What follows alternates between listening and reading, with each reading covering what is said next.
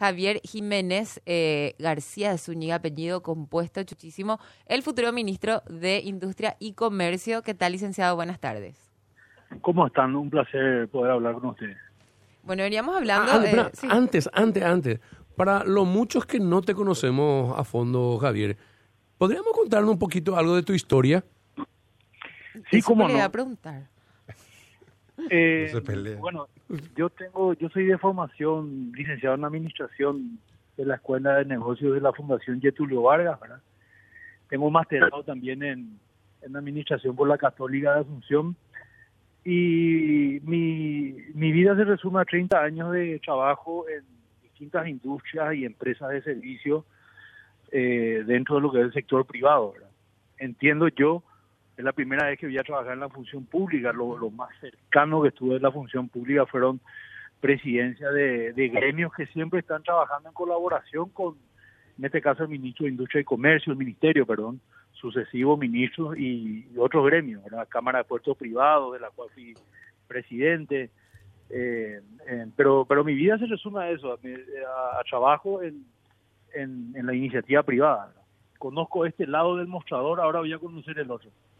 Eh, Exactamente, licenciado. Justamente creo que estuvimos repasando hoy en Show de Noticias, en, en varios programas, eh, su, su currículum, ¿verdad? Y usted mismo está diciendo 30 años en el sector privado con, una gran experiencia, por supuesto, y hoy por hoy encarar este desafío que le propuso el presidente electo Santiago Peña de nada más y nada menos que el Ministerio de Obras Públicas con eh, otro gran desafío, por supuesto, de eh, generar estos 500 mil empleos que tiene que ver con el objetivo que tiene el presidente, por supuesto, y más que nada sabemos que este ministerio es el motor de la economía, que era otras cosas que usted también decía en este, en este video de presentación. Eh, más allá del trabajo interinstitucional que hay que hacer entre varios ministerios, eh, ¿cómo propone, por así decir, estos primeros 100 días, que es básicamente lo que, lo que la mayoría de los paraguayos tenemos en la mira cuando arranca un gobierno? El presidente tiene, tiene muy claro lo que quiere para el ministerio. El presidente tiene un gesto que hace con la mano derecha que levanta como una especie de cronómetro y dice, eh, ministro, eh, el tiempo está corriendo, no hay, no hay ni un minuto que perder eh, y tenemos que empezar a trabajar eh, para el objetivo mayor que es la creación de eh, empleo digno, ¿verdad? de oportunidades para los paraguayos de que puedan salir de, de, de zona de desamparado. A mí, a mí me preocupa mucho esa, esa cifra que dice que el Paraguay, por ejemplo, y podemos hablar de muchos datos, el 60% de la mano de obra hoy empleada sobre una población económicamente activa de 3.5 millones representan casi 2 millones 100 mil personas, que si bien es cierto figuran dentro de la estadística como empleadas, tienen un subempleo, o sea, son personas que son personas trabajando en la informalidad, son personas trabajando con, con, con menos de salario mínimo y ustedes saben perfectamente bien que una persona que trabaja con menos de salario mínimo tiene una condición de subsistencia, pero esa persona no puede crecer en términos económicos, de salud, de, de, de proporcionarle a sus hijos y a su familia una vivienda digna. eh, y bueno, y después nos preguntamos eh, por qué hay fenómenos electorales pasados que muestran de que hay toda una enorme facción de la población que se está cansando un poco del, del sistema, ¿verdad? Entonces, ese es el desafío. El presidente lo tiene muy en clara, tiene muy consciente. Yo creo que en mi persona vio eh, eh, esa, esa capacidad de gestión para, para lograr esos cambios que, que se resumen en empleo, oportunidad y dignidad para los paraguayos. Eh, Javier, eh, en lo que tiene que ver con los primeros 100 días de gobierno, que siempre son fundamentales también en cualquier gestión que, que- se inaugura en cualquier país eh, democrático, que siempre se tienen en cuenta esas acciones, muchas, e incluso se hablan de medidas de shock. Desde el Ministerio de Industria y Comercio, que es un comer- un- una cartera bastante amplia, bueno, buena parte de esto también pasa el tema combustible.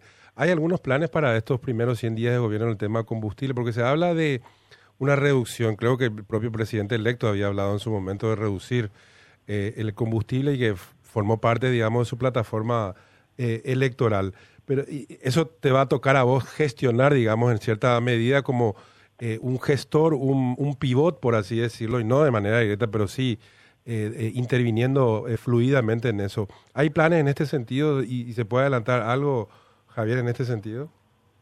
Y es como vos estás describiendo, el ministerio tiene un rol de supervisión, pero Petropar es un ente, un ente autárquico que toma decisiones propias y de, de esa índole, ¿verdad?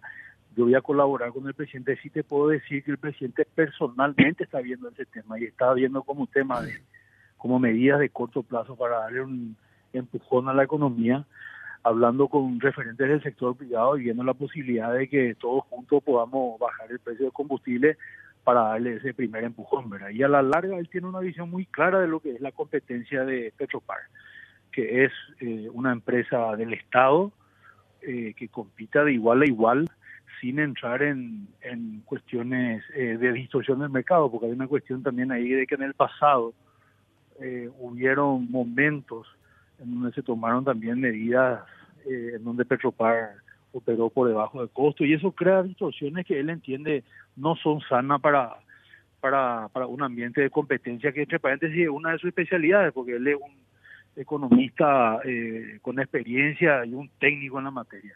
Entonces él tiene esa visión, yo creo que en las próximas semanas eh, el gobierno va a hacer ese esfuerzo y ojalá podamos anunciar buenas noticias a la ciudadanía en ese, en ese rubro.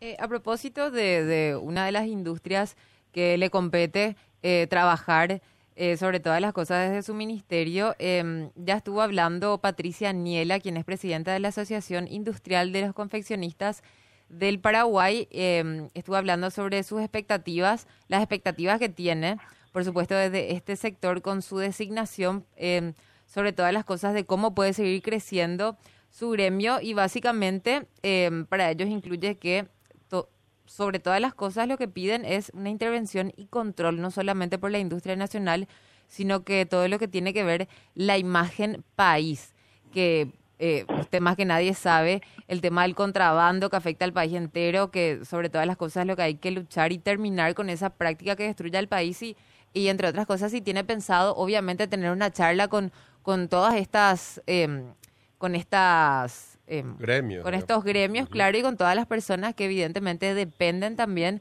de la buena gestión de, de este ministerio. Sí, por supuesto que sí. Eh, ellos tienen un problema puntual que que es muy importante. Durante 30 años la Asociación de Confeccionistas colaboró en, en el control para que no, no haya triangulación, para que no haya contrabando disfrazado de, de, industria maquiladora, específicamente para que la gente entienda, ¿verdad? prendas que se importan, por ejemplo, de China y se cambian la etiqueta y se salen con, con el sello Made in Paraguay. ¿verdad?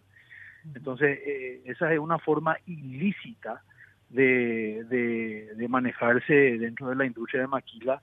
No creo que sea, no creo que sea lo que pase en, en, la mayor parte. Tengo, creo en el ministerio cuando dice de que son los, los menos casos, pero de igual manera yo me pongo en, en situación de, de alerta porque eh, más vale que controlemos eso. Se hizo un enorme esfuerzo de construir todo un sector de maquila que, por ejemplo, por citar un dato, en la industria de autopieza genera 20 mil puestos de trabajo. Y nosotros tenemos que ser creíbles a nivel regional porque no podemos estar con cuestionamiento de que estamos exportando productos made in Paraguay cuando no es así, ¿verdad? Entonces, es un tema puntual, el ministerio sacó una resolución que le, le saca esa participación a la asociación, argumentando de que el ministerio tiene suficientes recursos para controlar y de hecho lo está haciendo. Y, eso es en definitiva el, el, el, tema que hay que ver, ¿verdad? Hay que controlar eso, ¿verdad? Y esa es mi función, ¿verdad? A propósito de, de, las empresas, pequeñas y medianas empresas, perdón, Erico, después ya. Eh, en relación a eh, uno de los desafíos que evidentemente tienen no solamente de industria eh, y comercio, sino también de Hacienda, bueno, del gobierno en general, es, digamos, la informalidad que existe, principalmente en el comercio. Javier, entiendo que esto va a ser también una de las, uno de los ejes, no me refiero solamente a industria y comercio, sino también al gobierno de Santiago Peña, que es una preocupación que él ya lo ha manifestado también en numerosas ocasiones.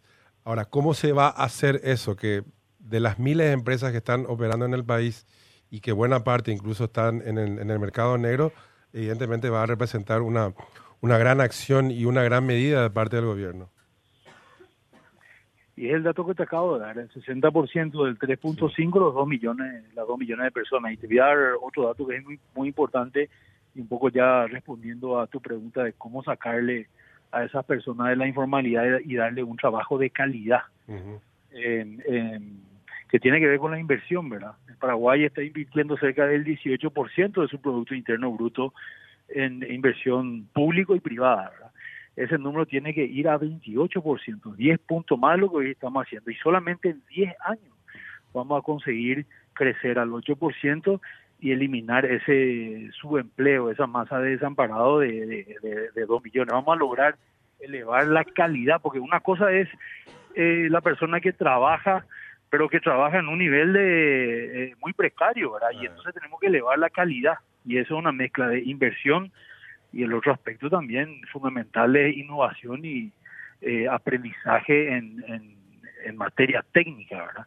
Nosotros también tenemos que meternos a cuchara en lo que es toda la parte de educación, fomentando también las escuelas técnicas y las universidades técnicas, porque de, de qué te sirve traer grandes industrias de Paraguay cuando la mano de obra no está a la altura de esa tecnología y de esa innovación. Entonces es un proceso continuo de, de varios frentes, pero ese es el camino, ¿verdad? Esa es la orden que tenemos el presidente, ¿verdad? No vamos a salir de esta situación, sino es con, con trabajo, innovación y oportunidad para los paraguayos. Erico.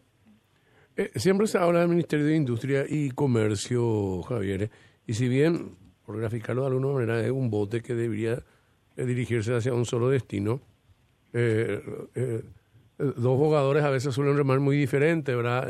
la industria y el comercio. Decía vos recién que, hay que de qué te sirve traer la industria si es que no tenés mano de obra calificada. ¿De qué te sirve eh, promocionar y fomentar la instalación de industrias si en el, en el ramo del comercio hay mucha informalidad y a veces las plantas que se crean acá después no venden su producto por competencias leales en, en, cualquiera de esos rubros.